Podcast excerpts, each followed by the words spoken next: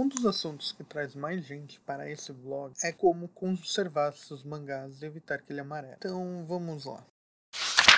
Você precisa saber, por mais cuidado que você tenha, o seu mangá provavelmente vai amarelar, ou pelo menos algumas edições. Isso porque o papel é algo muito delicado. E todo tipo de cuidado que tem e é mais comum no dia a dia acaba ajudando num lado e não ajudando tanto no outro. Até mesmo se você for ver por como as faculdades museus cuidam de obras centenárias e clássicas para não deteriorar, tem todo um cuidado com temperatura, luz ambiente, que varia em cada caso e tem que estar tá milimetricamente acertado. E bom, no dia a dia a gente não consegue ter todo esse controle, certo? Mas os cuidados que você pode tomar para evitar isso são aqueles que no fundo todo mundo já sabe. Evite que seus mangás recebam muito a luz do sol, ou até se a lâmpada for aquela lâmpada amarela, lâmpada muito forte, evite que seus mangás fiquem expostos para ele, para essa luz o tempo todo. Outra dica é, principalmente para quem mora em cidades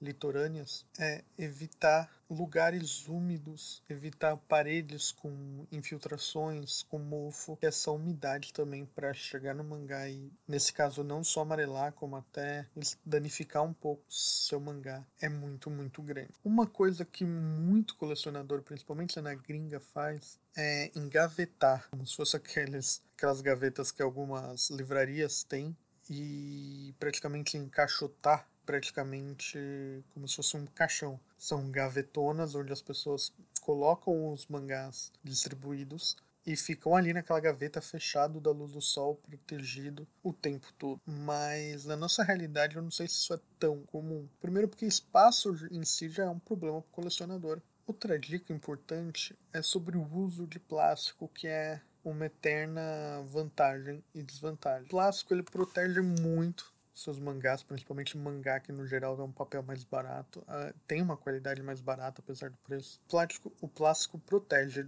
do mofo, da umidade, até da luz solar mesmo, e de possíveis danos, possíveis insetos que venham atacar a sua coleção. Por outro lado, se você não consegue muito cuidar dos seus mangás regularmente, eu digo isso porque no passado eu arrumava minha coleção muito mais vezes. Conseguia tirar do, do plástico, pôr de novo.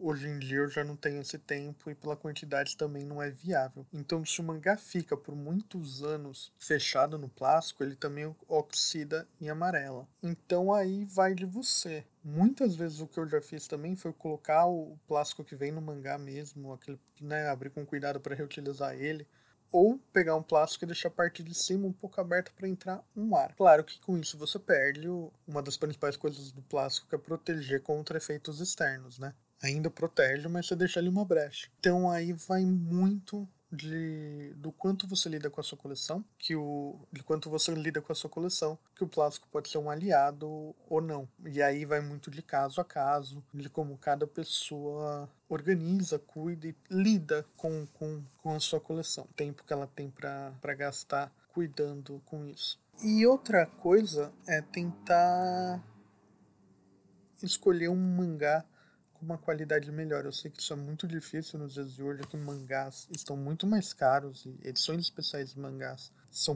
bem caras, mas o papel jornal do mangá tradicional, que não é nem um jornal, é um pouco acima disso, acaba sendo muito fácil de amarelar e de danificar. O papel branco offset ele não chega a ser um papel especial, ele tem uma, ele tem uma duração um pouco melhor, uma resistência um pouco melhor, mas também não é tanta, não se engane. Geralmente o papel, os melhores papéis especiais e tudo mais são mais usados nos quadrinhos americanos de edições especiais. Algumas edições de mangá ajudam que tem um papel branco dentro, tem um acabamento por fora, tipo o Death Note, que tem aquele acabamento preto por fora. Isso acaba ajudando também a não amarelar. Então, se isso te incomoda muito, talvez investir num, num produto mais premium, um produto mais caro, seja melhor. Mas o que eu queria fazer com esse podcast não é só, com esse episódio, não é só resumir as formas de cuidar do papel, porque no final não tem muita forma, mas é entender também, principalmente para quem está começando a colecionar, que não tem muito jeito. A sua obra, o seu mangá e sua coleção vai crescer e um ou outro vai ficar um pouco mais danificado, um pouco mais amarelado, por mais cuidado que você tenha, né? A vida pode ser mudança, umidade,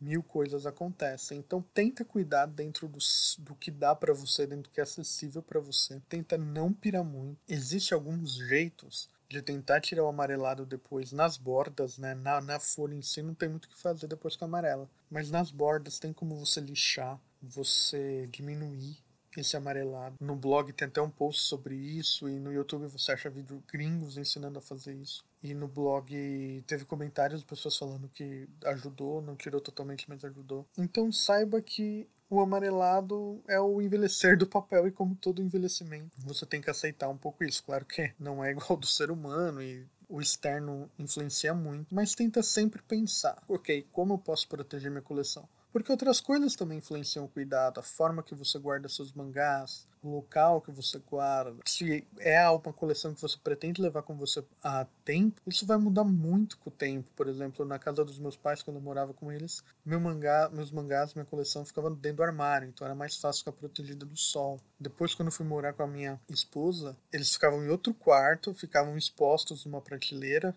que é a parte legal de ter uma coleção, ela ficar exposta também, mas aí tomava muito mais sol. Por mais que eu tentasse deixar o quarto um pouco mais escuro, não tem como você transformar o quarto numa caverna, né? então acaba tomando mais luz solar também, principalmente os mangás que estão na frente, né, mais expostos. Por aí vai. Então, são coisas que ao longo da vida você vai ter que se adaptar para sua realidade e fazer aquela escolha, tipo, sei lá, tá saindo Dragon Ball Super. Será que vale a pena comprar agora ou vale esperar porque Dragon Ball é um título que provavelmente vai voltar numa qualidade melhor. Principalmente shonens famosos, né? Naruto. Será que vale a pena eu comprar a edição Gold, a edição normal, ou vale a pena eu esperar uma edição Premium? Tudo vai depender se para você é mais importante ter o um mangá, ter a coleção, mesmo que danifica um pouco, ou é melhor não, vou esperar, vou pagar mais caro, ter algo que eu não preciso ter tanto cuidado. Então é isso, esse é o primeiro episódio do podcast voltado a mangá mesmo. Eu espero fazer outros mais para frente, como tentar trazer gente para contar histórias de coleção, porque todo mundo já passou por coisas com a sua coleção.